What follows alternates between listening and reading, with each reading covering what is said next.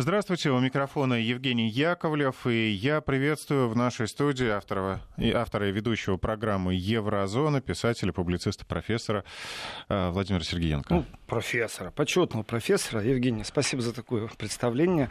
Здравствуйте, дорогие радиослушатели, здравствуйте, дорогие радиозрители. Сегодня воскресенье, 29 э, сентября, э, дата...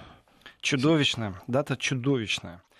78 лет назад, э, за два дня в сентябре, это 29-30, э, это окраина Киева, расстреляли более 30 тысяч человек. Э, в принципе, дата чудовищная, и с точки зрения исторического разговора, с точки зрения политического разговора, эта дата должна быть еще не раз озвучена, и попытки ее заткнуть куда-то, знаете, в историческое прошлое, не проработав, это очень на руку, я скажу так, на руку тем, кто вообще против цивилизации. Я не буду говорить, это люди, которые там антисемиты, люди, которые хотели бы пересмотреть итоги Второй мировой войны. Нет, это люди, которые вообще против цивилизации. Э, сама трагедия, она чудовищная, и, конечно же, ученые тоже должны прорабатывать эти вещи, не только должна быть общественная дискуссия. Считается, что за два дня было уничтожено 33 771 человек. Вдумайтесь. Это значит, что когда э, фашистская немецкая армия двигалась на восток, шли сзади специально подготовленные Айнзац-группы. Айнзац — это, значит, группы которые должны действовать. И вот эти Айнзац-группы должны были зачищать города, и это было, скажем так, первая чудовищная зачистка, в которой э, просто воплотили в жизнь самый чудовищный план, который только можно было воплотить. То есть уничтожение и зачистка в городе ненужных людей. Уничтожали не только евреев, уничтожали коммунистов, уничтожали советских солдат, уничтожали цыган, Э, цыган отличают. Вот э, говорят, что мы всех называем цыганами, на самом деле есть Роман, есть Синти, и э, разницы нету. Их тоже уничтожали. Уничтожали тех, кто был в психиатрических больницах, тоже не забываем этого. И получается так, что одна трагедия затмевает другую трагедию, потому что трагедия Аушвица, когда массовое уничтожение э, достигло каких-то вообще вот, ну не знаю, адских, монстриальных размеров, то получается, что вот об этом помнят, потому что это чудовищнее, чем то, что было до этого чудовищнее. То есть чудовищное чудовищнее затмило. А ведь Баби Яр — это действительно первая такая массовая э, акция уничтожения. И на ней именно фашисты и стали оценивать события, которые происходили с точки зрения массового уничтожения, что расстреливая в упор как конвейер смерти, э, они понимали, что они слишком мало уничтожают. Поэтому и начались уже газовые камеры, потому что они не справлялись с поставленной задачей по уничтожению. И в принципе, чудовищность от начала до конца, как из людей, которые говорят, что они не имели никакого отношения к трагедии, которые говорили, что они идут воевать с большевизмом, требовали участия в этой спецоперации по уничтожению людей. И вот с первого шага до последнего здесь сегодня можно говорить, что очень многих не устраивает вообще разговор на эту тему. Потому что сами немцы не справились с поставленной задачей.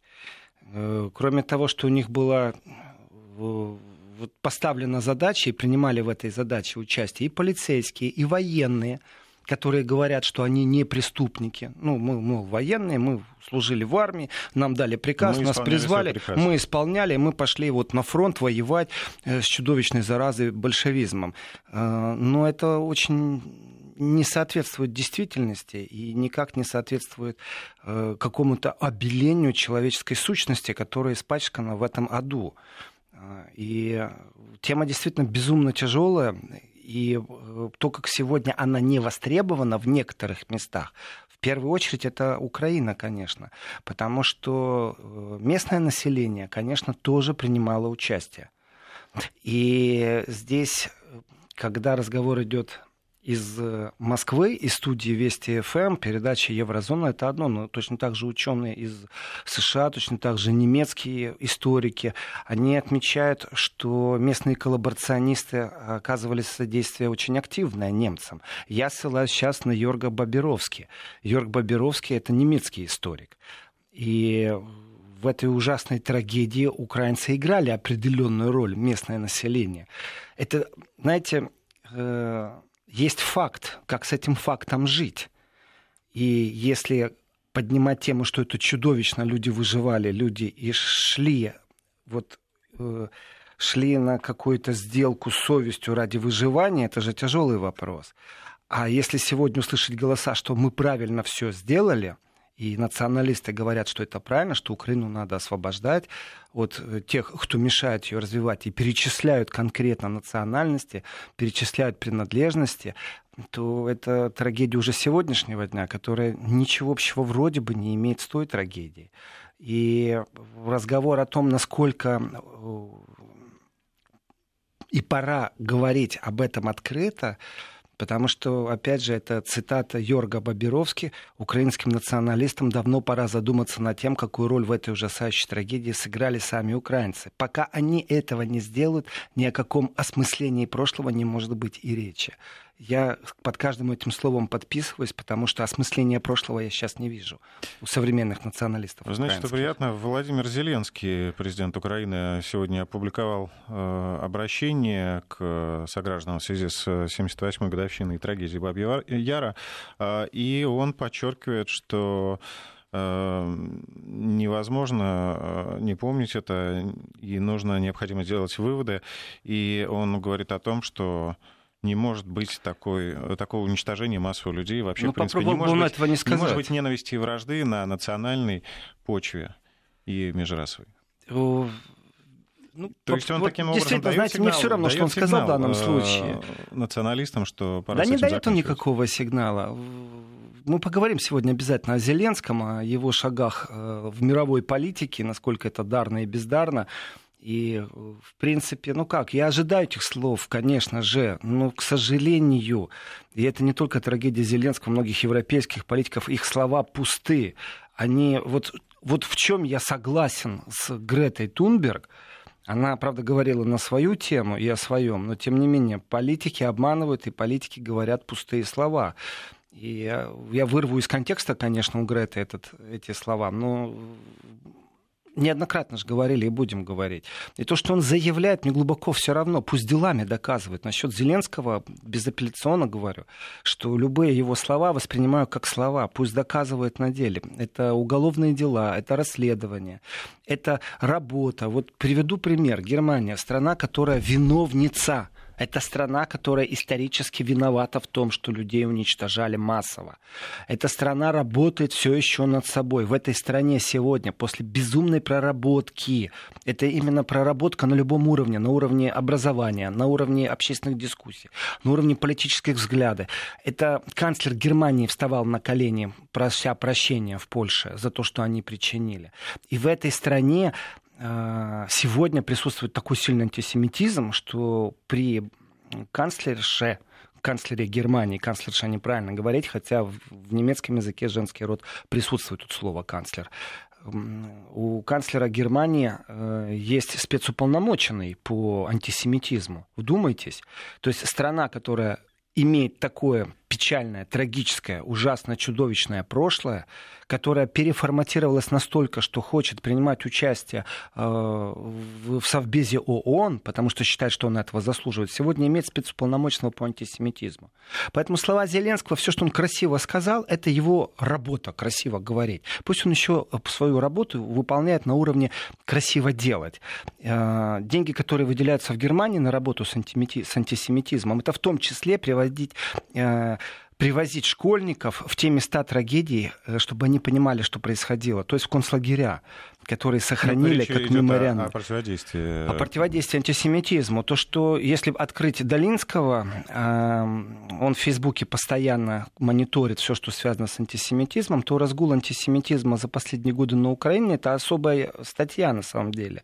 И э, я что-то не припомню, чтобы прокуратура Украины или на уровне политиков были какие-то движения, то есть деньги выделять будут на то, чтобы поставить ретрансляционную вышку где-нибудь в районе Донбасса, и там телевидение будет атаковать. Ну, это же идея Зеленского и его команды то э, вот внутри страны пропаганда мира, добра, переработки Второй мировой войны, на самом деле нужно усиленно пропагандировать, что нацизм нельзя допускать ни в какой форме к власти, ни в какой форме к давлению на власть. Да, это официально, знаете, такая хорошая позиция. Да, посмотрите на опросы, посмотрите на избирательные листы, у них там нету даже полтора процента, их вообще не существует. Я бы согласился с этим, что их нет в парламенте. Есть одно но. Они существуют в виде военных образований, они существуют в виде вооруженных вооруженных формирований, которые имеют четкую структуру.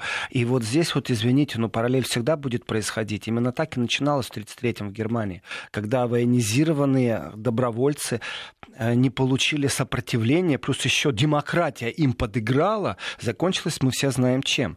И в этом отношении модель, она повторяется практически.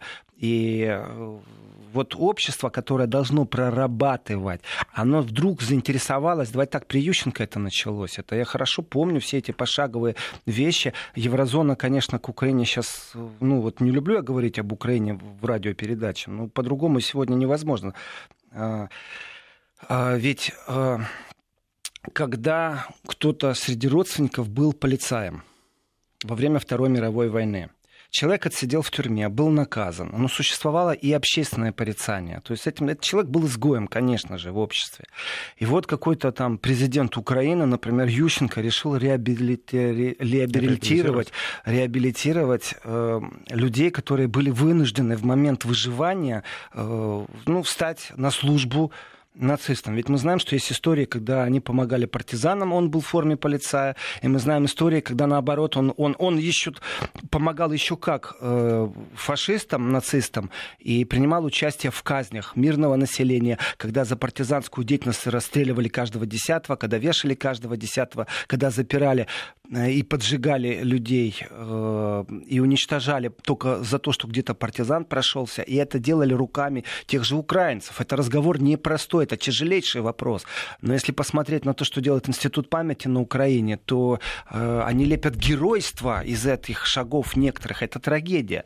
И геройство в том смысле, что, знаете, огромное количество людей сегодня, огромное количество, это, это не просто враги России, это враги цивилизационного мира. Если предложить им, это мое глубокое убеждение, выбрать, какую униформу они наденут, они наденут форму СС. Э, и будут принимать точно так же участие в карательных операциях. Для этого всего лишь навсего нужно зайти в социальные сети и посмотреть, что эти люди пишут, и где эти люди служат, еще и доступ к оружию. И я считаю, что это не просто там Зеленский что-то заявил, это должны быть программы запущенные, которые, если как минимум не на примирение в обществе, потому что это очень тяжело сегодня сделать. Я не знаю, как Донбасс будет мириться с остальной Украиной после всех трагедий, после фотографий детей, которые погибли. Э, и какой-то браслетик, который президент Украины носит, я буду его носить, пока кто-то там сидит в России. Это разные вещи, сопоставимые. Там люди еще жили, да, их вытаскивать надо из тюрьмы. А как быть с детьми, которые погибли? Ну, это без дрожи в голосе говорить об этом невозможно. И э, это, пусть это восприятие проходит через мою личную призму, но Баби Яра — это тема, которая не проработанная на Украине абсолютно. И в европейском масштабе действительно более страшные трагедии массового уничтожения, они как бы затмили Баби Яр. А об этом надо кричать, об этом надо говорить, потому что Киев это был город, в котором проживало до войны 50 тысяч евреев. За два дня 30 тысяч уничтожили. То есть это пример того, как нужно и можно зачищать город для нацистов. И глядя на нацистские настроения, которые сегодня есть, вот здесь вот уже переходим конкретно в мою тему, э, в еврозону, вы знаете, по поводу того, что Зеленский сказал, э, что Германия могла бы и побольше там что-то делать. Говорит много, делает мало в разговоре с Трампом.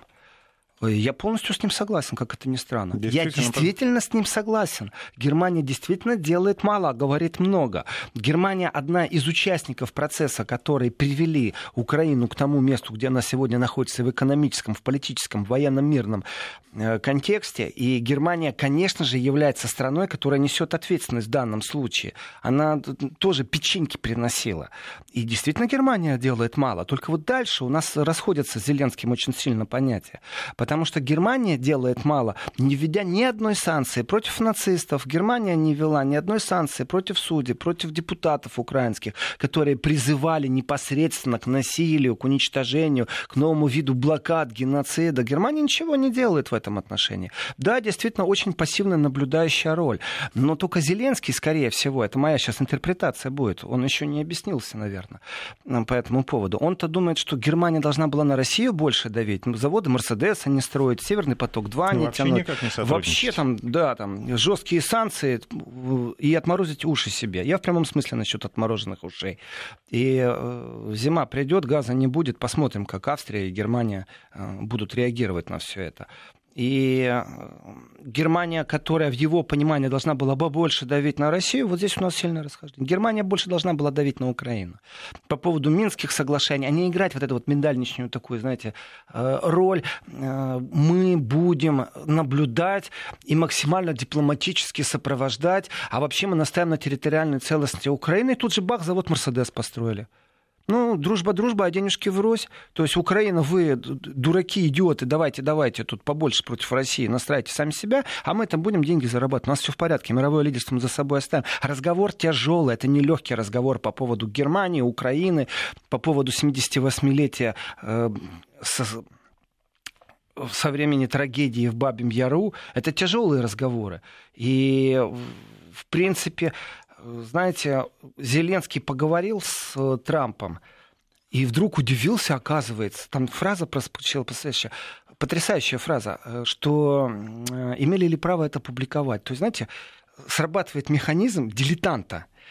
Я с вами сейчас пошепчусь вот здесь вот в студии, а микрофоны будут работать, и потом в архив это выложат. Ведь каждая программа Еврозона, она в архиве. А я потом скажу, а я не знал, что в архив это выложено. лежит на сайте Ты, если разговариваешь, ты за каждое слово несешь ответственность, особенно на президентском уровне. Я перед микрофоном несу ответственность, а ты на президентском. Если тебе так хотелось э, президенту Украины понравиться, э, Трампу, подыграть ему, быть клевым парнем, ты же умеешь общаться с олигархами, перепутал просто по э, протоколу вы равные. Он президент, и ты президент. Не надо пробовать подыгрывать, это не корпоратив. И в этом отношении можно было и свою позицию отстаивать. И знаете, такой легкий флирт по телефону политический. Ну что там Германия, да? Много говорят, ничего, да, да, Германия много говорит, ничего не делает. Поддакивал он Трампу. Почему он поддакивал? Понравиться хотел. Почему понравиться хотел? Это его проблема. Ну, как, не зачем? сработал профессионализм дипломатический. Деньги нужны. ну и деньги принципе, нужны. Европа, поддержка. да, не даст.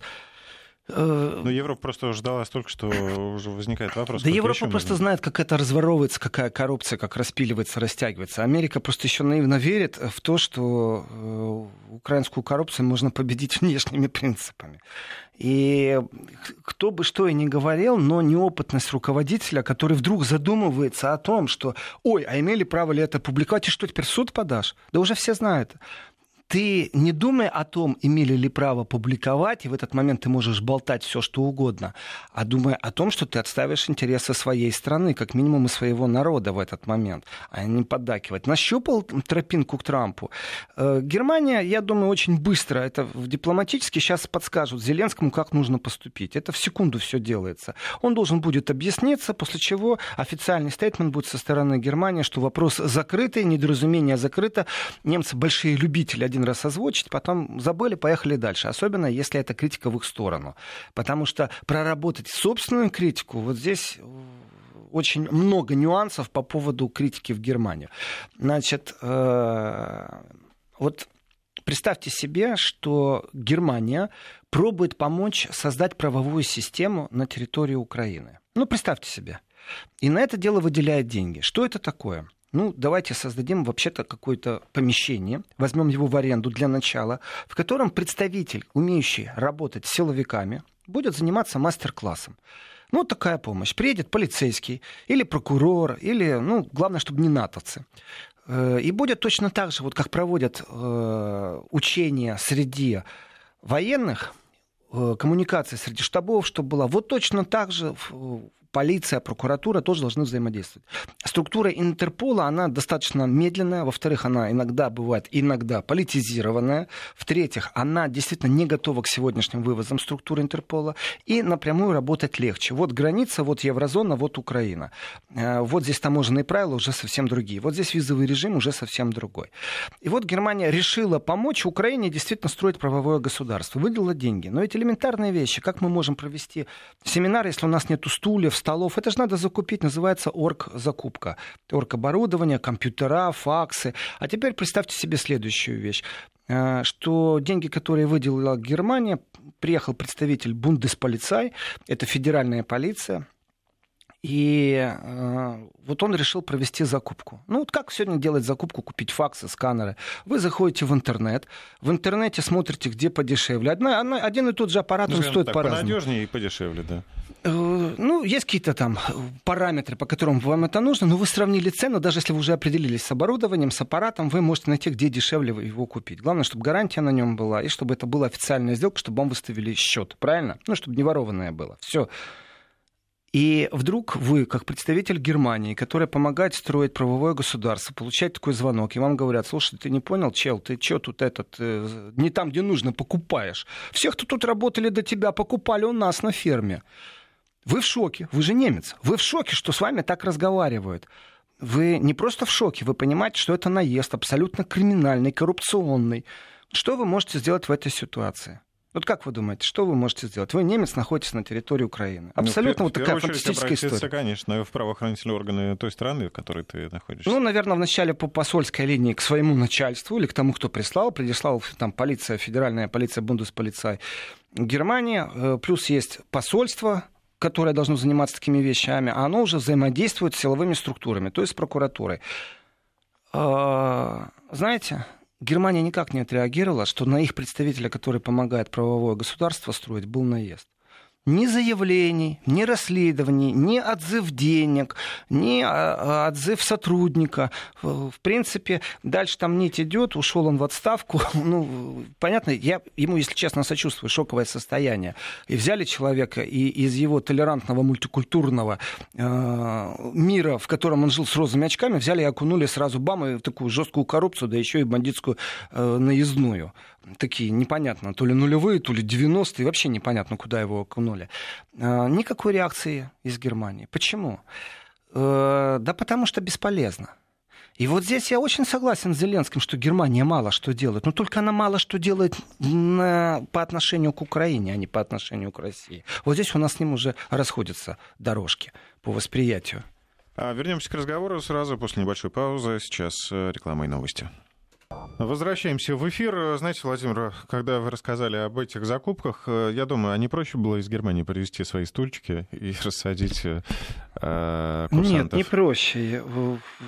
Объясню, почему не проще. Это действительно бюрократические процедуры, иногда зашкаливающие. Как-то снимал документальный фильм я с немецкой группой документалистов. Это абсолютно официальная вещь, и центральное телевидение, если его так можно назвать, центральное общественное немецкое телевидение финансировало этот фильм. И вот едет группа немцев и везет с собой оборудование телекамеры, микрофоны, аккумуляторы и все, что нужно. Общая стоимость была вот оборудование, притом оно бэушное, все равно было около там, 150 тысяч евро. Соответственно, его нужно было задекларировать, потому что иначе это ВОЗ каких-то вещей. Это оргтехника, но тем не менее нужно декларировать, чтобы потом спокойно вывести. Так вот, при вывозе обнаружилось, э, что две камеры э, где-то там потерялись. На самом деле оператор остался просто еще на сутки что-то снимать, а в декларации как раз именно э, этих камер, вот на них и обратили внимание, потому что их суммарная стоимость там была там, ну, большая э, это была трагедия. И эта трагедия была заключалась в том, что у немцев просто руки дрожали, состояние шока было. И, в принципе, вопрос решали очень просто. Если вы думаете, что кто-то нам проштамповал там декларацию или еще что-то, или пошли навстречу, да нет, конечно, взятка. Ну, конечно. Конечно, взятка и нормально, выехали, все в порядке. Сомнений. Правда, потом пришлось давать еще одну взятку, чтобы выехал тот, который... Он же декларацию уже увезли, все, теперь он вывозит что-то из Украины. Это повод взять взятку, это повод наехать. Это правдивая история. Немцы были в состоянии легкого шока. А, и им так понравилось, как можно решать проблемы на ходу, при том, что у них опыт огромнейший. Они снимали и в Малайзии, и в Африке, и в Центральноафриканской республике, и в Конго, и в Латинской Америке, где они только не снимали. Так вот, они говорят, что по такой же причине как-то у них была большая проблема с проходом э, в Нью-Йорке. Они прилетели на ассамблею и должны были сопровождать одного из политиков, ну, именно документальный фильм сопровождать должны были. И у них была проблема похожего плана, только они ее там не решили. Поэтому они в восторге от коррупции. Они в восторге от коррупции, которая помогает иногда двигать вопросы, которые бюрократического порядка. Отвечая на ваш вопрос, Евгений, нет, не проще привезти оргоборудование из Германии. Проще это выделить деньги официально, попытаться закупить на Украине, стать жертвой наезда настоящего такого рэкетерского уголовного, криминального и прочувствовать всю прелесть коррупции и как это делается. Понимаете? И промолчать. Потом. Закупки. Дальше, нет, дальше как раз э, тот, кто должен был помогать строить украинцам правовое э, государство, он как раз сделал все правильно. Он не может сам по себе пойти в рамках своей деятельности. Это тоже такая штука очень интересная. Он связан по рукам и ногам. Он не может пойти сделать пресс-конференцию, скандал поднять. Плюс ко всему не забываем, это же немец. Я сейчас без каких-то клише и стандартов, а к тому, что он четко выполняет иерархию, четко выполняет инструкцию, он должен обратиться к начальству. У него есть вот структура, по которой он должен идти, абсолютно бюрократическая дорога. А вот дальше мы упираемся в то, что МИД должен был довести это до ума всех, в том числе до правительства Германии. Почему замолчали о том, что наезжали на служащего за то, что он не там технику закупает? Вдумайтесь, немец приехал помогать на Украину, а это официальный государственный проект, а на него наезжают, что он не там ведь факсы, телефоны, компьютера заключает. Потому что все до этого вот покупали у этих. Что же вы там у других-то покупаете? Тоже мне умник в интернете будет искать. Вот оно, германское отношение коррупции на территории Украины. Э, поэтому еще раз, Зеленский на все сто процентов прав, когда он говорит о том, что Германия мало делает э, по отношению э, Минских соглашений, санкций и прочего. Только дальше вот мы действительно расходимся. Он-то имеет в виду Россию, а я имею в виду действительно Украину. И моя позиция не меняется за эти годы. Германия действительно мало делает. Она давным-давно должна была перестать замалчивать факты коррупции, факты, которые, например, в Евросоюзе есть точки соприкосновения по офшорам, например, с политикой политиками. Итак, знаете, вскользь коллеги с Deutsche Welle упоминали непонятную историю с э, активами на территории Германии Порошенко. Знаете, такой легкий намек. Мол, мы все знаем, мы все видим. Э, налоги не забудьте оплатить, но не раздували этого. И сам факт разговора Зеленского с Трампом, он уместен. И давайте тоже правде в глаза смотреть. Ну, кто противник Северному потоку-2? Кто за сидят, вот представьте себе, там, вот Генеральная Ассамблея ООН и спросят, кто за Северный поток-2? Страны Африки? Да они вообще не понимают, о чем речь идет. А, Юго-Восточная Азия, Ближний Восток. Ну, Ближний Восток в игре все-таки на территории э, энергоресурсов. Э, поэтому Дальний Восток, я думаю, вот Юго-Восточная Азия тоже не понимает, о чем речь идет. И тогда включается коллективный Запад, который скажет, мы против. И кто руки поднимет за? Россия и Германия. Ну, плюс Австрия. Им тоже зимой холодно будет. По-человечески их понять можно. А кто будет против? Кто первый поднимет руку против? Украина, потому что она теряет деньги, США, потому что она навязывает свой дорогой газ. Им есть о чем поговорить. Здесь нет ничего удивительного, что Зеленский, разговаривая с Трампом, э, дышит ядом в сторону Германии. Для меня это вообще абсолютно нормально. Политически безграмотно и, конечно, здесь интриги большого уровня, как бы кто нам что ни рассказывал, ах, случайно попала в прессу, ах, случайно не попала в прессу. Э, наука, он же неопытный. Вот действительно, он перепутал корпоратив и желание понравиться заказчику с э, действительно политическим э, шагом и обсуждением проблем. Ведь ты завтра будешь сидеть э, за одним столом с Меркель и Макроном, и тебе нужно как-то в глаза им смотреть, и они так будут на тебя с высоты своих политических лет смотреть, со стороны своего опыта и думать, господи, ну неужели ты не мог дипломатически сказать, да, у нас существуют проблемы с Германией и Францией, мы смотрим по-разному, но мы же демократически можем говорить и об этом, и мы партнеры, несмотря на расхождение по определенным вопросам. Вот примерно такая фраза должна была прозвучать. Соответственно, э, заточка Украины, вот слово иногда не очень хорошо понимается в политическом контексте, но ассоциативно это, представьте себе, карандаш, который ничего не пишет, и его нужно заточить, чтобы он э, вот ну, чтобы, да. Мог писать просто на бумаге что-то. Чтобы а еще очень остро, очень остро заточенный э, карандаш. Вспоминаю своего одноклассника, который решил проверить свой заточенный карандаш, Коля Моисеенко, и этим карандашом мне в ухо тыкал сзади, сидя на парте. Еще можно и колоть очень больно. Вот политическая заточка это примерно то же самое. Тебя затачивают под определенный вид деятельности, чтобы ты колол кого-то и как-то, э, и на политическом периметре. И в то же время, чтобы ты еще и писал, потому что если нужно, тебе грифелечек очень быстро обломают. Это касается финансирования. Грифель, обломы, это все вот политический жанр разговора. И найти понимание между Украиной и Америкой, слушайте, тебе нужно 300 миллионов? Да, конечно, мне нужно 30 миллионов. А что там Германия? Плохая страна? Да, очень плохая. А слушай, а у меня еще здесь два кандидата, э, которые мне мешают стать президентом в следующем сезоне. Помнишь, я тебе говорил про 300 миллионов? Я тебе еще 300 дам. Мы все сделаем, прокуроров поменяем. Ну вот, такой у них разговор был. Это не грамотно, ну, а кто же ожидает грамотности от Зеленского? От него ожидают чего угодно другого. Он должен сделать э, шаги, которые, ну, снимут определенное напряжение, во-первых, внутри Украины, социальная повестка Украины, потому что если этого не сделать, котел взорвется, крышка все-таки закрыта. Украина закрытый котел сегодня. И то, что я говорил в начале программы о проблеме нацистов, неонацистов, о проблеме воспитания молодежи, о подхода, это глубокая ошибка, которая очень сильно ударит обратно. Это не то, что на грабли наступить, это саму себе петлю затянуть, так что дышать невозможно будет. Потому что здесь и сейчас выгодно прикрывать глазки на ультраправых, правых и их проявления. Это очень выгодно. Я посмотрю, как вы завтра будете деньги просить, и как вам будет относиться мир, в котором эти деньги иногда зачастую очень сильно привязаны к определенным странам, к определенным общинам.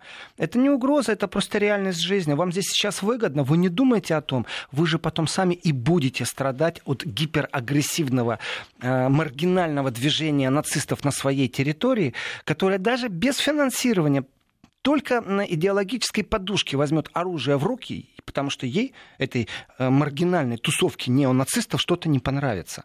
Потому что они считают, что не так будут вопросы решать. Потому что они привыкли к тому, что прокуратура их не преследует, что в судах их дела не рассматривают. Они привыкли к тому, что если надо, они и деньги заработают. Для этого нужно остановить всего лишь два вагона или десять вагонов с углем, которые едут на определенную электростанцию. Это все бизнес. И создание нацистов это тоже бизнес для них, для определенных структур. Но только те идиоты, которые внутри этой идеологической подушки, которые уверовали в нацистское движение, в свою избранность, в то, что у них раса выше другой расы, вот они, вот они для меня являются недолюди. Ну, их просто используют ну, сегодня. мозгов не хватает понять, что их кто-то использует и направляет ну, профессионально так, как нужно ему. И зомбируют, и, и все сделали для того, чтобы они расцветали. Еще раз, сегодня 78 лет э, с момента трагедии в Бабьем Яру. И у Украины большой путь общественной дискуссии впереди должен быть, чтобы найти те точки, которые вернут Украину в нормальное русло цивилизации. Я сейчас абсолютно не о русско-украинских отношениях, не об украинско-польских отношениях, не об украинско-израильских, не, не о развитии антисемитизма. Я считаю, что проявление неонацистов на территории Украины это действительно шаг вот, э, не в сторону развития цивилизации, а в сторону как раз туда, вот, первобытного строя, Третьей мировой войны, уничтожения человечества. Это вот туда направление. То есть полная деградация человечества в цивилизационном традиционном смысле слова. Это мое глубокое убеждение, и меня с него подвинуть невозможно. Ни сегодня, ни завтра.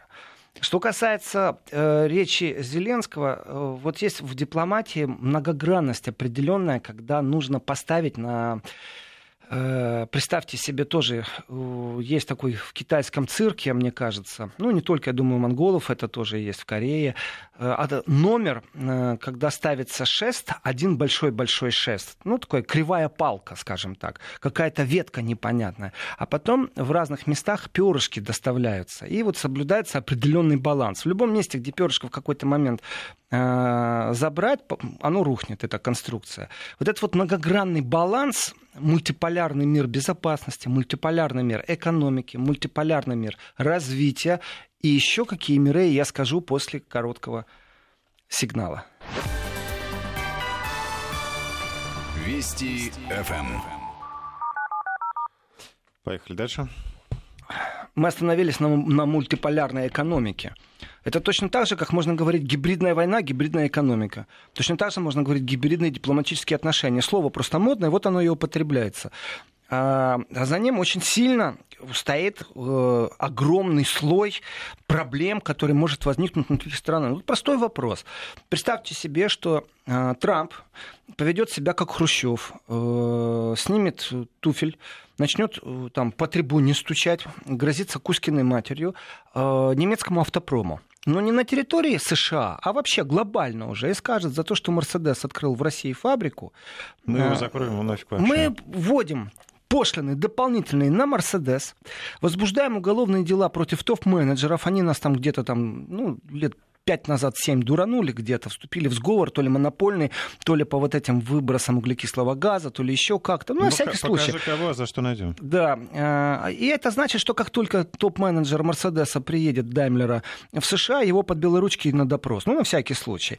Плюс все банки, которые будут иметь отношение к Даймлеру и Мерседесу, все эти, да, все эти банки мы тоже будем наказывать. И Мерседес так раз и задумался – ну и Даймлер тоже. Что же делать? Ну, банки тоже испугались. И он скажет, ну, все, проиграли, ну, ну, что делать? Вот у нас такая проблема, мы теперь банкроты. И количество рабочих мест, которое тут же попало под удар, что в США, что в Германии, уже будет влиять на политическую повестку. Притом, в данном случае, если взять игольчато, как я привел пример с Мерседесом Даймлером, это не будет играть никакой роли на внутреннюю повестку США, но на внутреннюю повестку Германии это сыграет роль. Вплоть, вплоть до смены правительства, многотысячных демонстраций, начнется такое, мало не покажется профсоюз. А если это не Мерседес, а если это весь немецкий автопром, ну, Америка же не пошла на это. Ведь э, лоббисты автопрома немецкого смогли довести до э, конца свой проект открытия фабрики.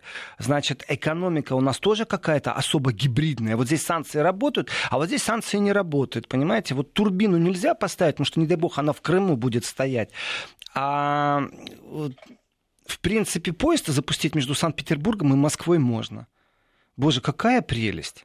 Ну, вот, вот какие катастрофические санкции, понимаете? Вот, вот я так должен таким послушным мальчиком быть, если я топ-менеджер Мерседеса или Дамбера. Не дай бог винтик на Мерседес будет делаться в Крыму. Вот не Слушайте, дай бог. Да тоже, тоже турбину, да? Можно поставить в другом месте, в Крыму нельзя. Тогда все в порядке, да. И проложить просто провод. Главное, чтобы еще кабель, который будет вести электроэнергию, и вышка опорная, которая будет там его вести, удерживать этот кабель, чтобы тоже там не было элементов, которые в Германии сделали. Тогда все в порядке. У нас тогда мы чистые. Вот у нас гибридная экономическая дружеские отношения потрясающие. Денежки у нас абсолютно порознь, а дружбы у нас вообще никакой нету. И в этом отношении ничего удивительного нету, что Зеленский, конечно же, отзывается о европейской политике, в том числе и Меркель, э, негативно. Э, еще раз, согласен с ним. Согласен именно потому, что мало она делала, надо было больше давить на Украину. На коррупцию, на подлости, на то, что информационно ведется абсолютно э, оболванивающая пропаганда, как будто нету жертв среди мирного населения Донбасса, и только там террористы, которых обстреливает бравая армия Украины. Это информационная политика. Здесь тоже Меркель могла бы что-то сказать, но здесь есть потрясающий нюанс. Э, ведь э, Шпигель, давайте так, э, Шпигель это не просто издание. Правильно говорить, конечно, Der Шпигель, ну правильно что называть уж по полному. Ну, так сокращенно, я не знаю, mm-hmm. немцев, которые говорят Der Шпигель. Так все пишут. Но говорят все же просто Шпигель, и понятно, о чем идет речь. Так вот, когда Шпигель пишет э, о том, что Зеленский оскорбил немецкое правительство, понимаете, сразу на что наталкивает? Ну, понятно, кто заказал такой заголовок. Ну, я не думаю, что Шпигель э, выполняет заказуху, если честно. Э, а если, то это такого уровня, что здесь только теория заговора поможет объяснить, э, какого уровня должна быть заказуха, чтобы Шпигель. Э, на плавах рекламы, да, можно многое опубликовать, будет значок рекламы. Если в статье нет такого значка, то это на правах рекламы, здесь никакая хитрость не поможет. У Шпигеля длинная история, э, и критиковали мы Шпигель в этой же студии за то, что он фейки распространял. Э, ну, и отдел у них есть вроде бы антифейковый, который все перед проверяют, все равно этот отдел обвели э, вокруг носа. Но тем не менее, тем не менее, Шпигель это не шуточное издание э, как бы я к нему не относился, как бы кто к нему не относился. И если Шпигель пробует развернуть какую-то информационную волну, то я так скажу, у них всегда это получается. Если Шпигель посвятил этому место и выбрал определенные слова, определенную направленность текста, направленную на то, чтобы ухудшить ухудшить взаимоотношения между Германией и Украиной, то это не просто так. Это первый тревожный звоночек переосмысления. Украина сейчас является в экономическом пространстве не просто равновеликим партнером, который пробует бороться на рынке за свое существование. О, нет. Э, борьба по Северному потоку-2, конечно, проиграна, потому что он строится. Он, ну, пусть с задержкой, пусть дороже. Это, знаете, вот опять же, чисто по-украински можно порадоваться будет. А, на три месяца позже построили, а, довольны такие будут на 100 миллионов, ура, обошлось дороже, или там на 200 миллионов. Для таких проектов это не деньги, и задержка не является существенной. Э, радоваться здесь вот таким вот мелочам в таких глобальных проектах это глупо. Но в принципе, тень разговора, она же все время сводится. Давайте так, немцы постоянно подчеркивают на большом элитном политическом уровне, что Крым украинский. Это постоянно. Мы, будем, мы только так будем относиться к этому вопросу. Э, но газ у России купим, и заводы Мерседес построим. В принципе, и поезда будем вместе выпускать. Ну а почему нет?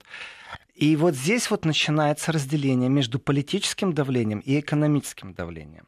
И когда Украина требует повышения, в том числе и США требует повышения, кстати, Канада тоже иногда требует, ну, как периодически, эпизодически. Э, когда требует от э, повышения там, санкционности, я думаю, Германия с большим удовольствием, прямо прагматично, и это мне напоминает определенный театр абсурда даже где-то. Не клоунаду, хотя клоунов уже много в политике, э, но это напоминает клоунаду, знаете, такую с дешевым сценарием. Мы сели все так, о, давайте ведем санкции. Голосуем за то, что вводим санкции. Да, ура, все, единогласно. Заголовки на Украине. Санкции будут введены против России. Ура. А теперь давайте переступим к другому обсуждению. Все, заголовки уже же вышли. Мы уже тут получили такой большой бонусный чек. У нас произошло кассирование вот этих вот бонусов. Ура, все, мы добились того, что сейчас санкции будут вести. А теперь давайте перейдем к обсуждению этих санкций. А давайте не впустим Иванова Ивана Ивановича или, или там, Петрова Петра Петровича э, на территорию. И мы считаем этих санкций достаточно. И тут так раз, и украинская делегация понимает, что что-то не то произошло. Ну, вроде бы как в, в едином порыве, в энтузиазме выглядело все это хорошо, красиво, а тут, оказывается, санкции будут введены против какого-то одного политика или же одного бизнесмена, у которого может быть очень интересный проект э, по игре на всей планете, чтобы стать, например, так званым алюминиевым королем вообще никакого отношения к политике не имеет, но чтобы отобрать у него пару акций, пару предприятий, потому что через антимонопольный комитет это невозможно, то надо его объявить другом Путина и ввести санкции. Все, точка. Вот простой сценарий. Кто проиграл? Проиграла Украина. У кого экономические проблемы? У Украины. У кого разорваны? У Украины экономические контакты с Россией, которые, ну, скажем так, ударили очень больно, в первую очередь, по украинской экономике. Кто выигрыши? В данном случае кто угодно, кроме Украины. И когда мы говорим о санкциях и санкционной политике, то по логике вещей отморозить себе уши на зло бабушки, это, конечно, здорово, но именно этого требует Украина. Именно этого требует США. И как-то ни странно, Украина и США в этом отношении являются близкими партнерами, они являются союзниками, они являются практически фанатами. Но только если Америка имеет свой экономический интерес, то Украина в данном случае является жертвой манипуляции каким-то неосознанным не знаю, даже э, неосознанной субстанцией одноклеточной какой-то, которая свой интерес не отставит, а подыгрывает за краткосрочные кредиты, за короткосрочные обещания, взятки, похлопывания по плечу. Ну, примерно так оно выглядит. Э, мы от Германии перейдем в следующем часе к выборам в Австрии, они очень интересны, но и немного потопчемся по Трампу и по Зеленскому еще. Напомню, что это программа «Еврозона» и в студии Владимир Сергеенко. Встречаемся здесь в 12 часов 6 минут после выпуска новостей.